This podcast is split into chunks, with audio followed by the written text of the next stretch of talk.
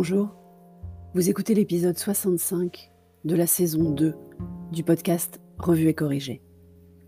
Cet épisode est tiré d'un billet du blog publié le 28 janvier 2021 et s'intitule Débat désagréable.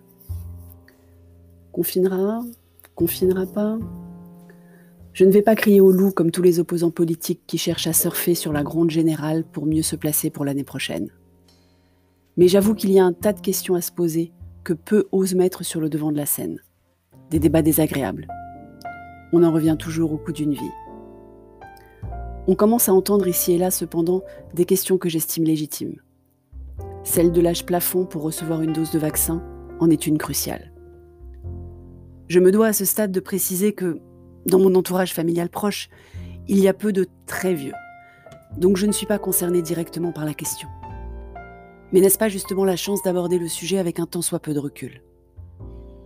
Au stade actuel des connaissances sur le vaccin, et en particulier le flou artistique sur ses capacités à limiter la transmission, il était compréhensible de protéger les personnes les plus à risque d'abord, plutôt que les actifs qui voient beaucoup de monde.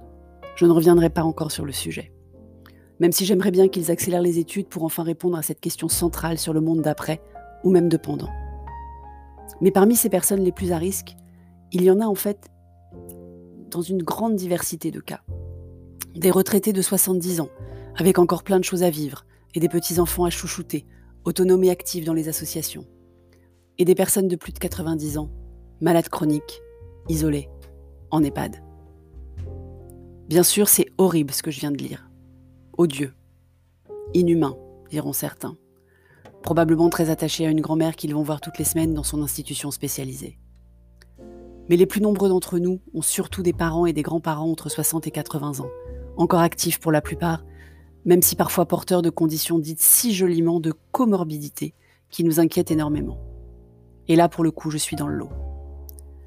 Et puis surtout, la majorité d'entre nous est inquiète des impacts sur tous les autres, pour des raisons non sanitaires. La solitude des étudiants, la détresse des commerçants, la panique des salariés, la déprime des chefs d'entreprise, la morosité des fonctionnaires.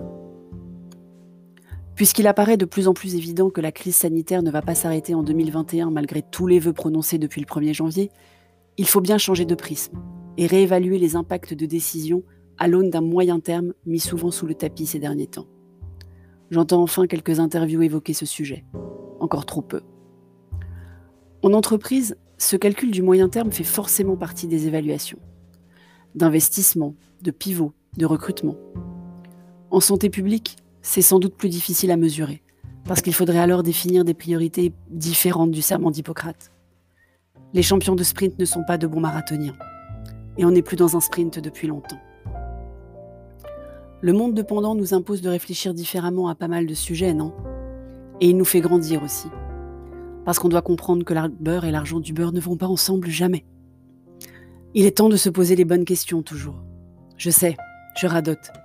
Mais j'ai quand même l'impression que médias, politiques et la grande majorité des tweetos se trompent de débat. Parce que si même le président du conseil scientifique suggère un autoconfinement des plus à risque pour permettre aux autres, ceux qui ne risquent pas de submerger les hôpitaux, de retrouver un semblant de liberté ou à minima de ne pas en perdre encore plus, c'est que les questions méritent d'être posées, non? Et ces questions sont à présent éthiques, philosophiques, demandent du temps de réflexion l'apport éclairé d'experts dans un débat policé. Bref, que des trucs qu'on a oublié comment les faire. Résilience et agilité toujours, courage encore, recul quand même. Et c'est là que je remarque qu'il est encore temps de vous souhaiter à nouveau bonne année. Merci de m'avoir écouté. Si vous écoutez sur Apple, surtout laissez un commentaire avec vos 5 étoiles et sur toutes les plateformes de balado-diffusion.